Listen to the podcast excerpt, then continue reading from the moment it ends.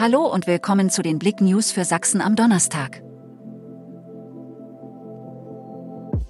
Bad Elster feiert ein königliches Jubiläumsjahr.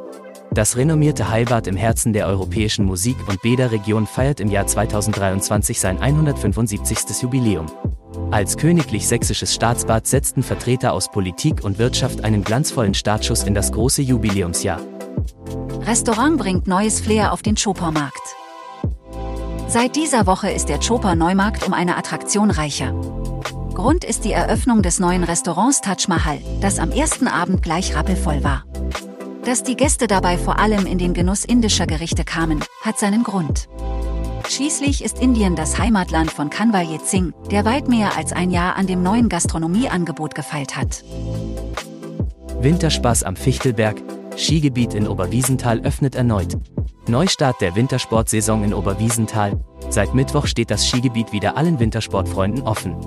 In Betrieb gegangen sind die Schlepplifte C und D, der Vierersessellift und die Schwebebahn. Geöffnet werden die Pisten 4 und 8 Uhr morgens Haupthang sowie die Piste 2. Aus der Traum. Die HB-Auswahl scheitert im WM-Viertelfinale. In einem lange packenden Viertelfinale gegen Frankreich endet Deutschlands Handballtraum von einer WM-Medaille. Wieder ist die DHB-Auswahl nah dran. Am Ende reicht es aber nicht. Nach der am Ende deutlichen 28 zu 35 Niederlage im Viertelfinale gegen Olympiasieger Frankreich kämpft die junge deutsche Mannschaft nun nur noch um die Plätze 5 bis 8. Danke fürs Zuhören. Mehr Themen auf blick.de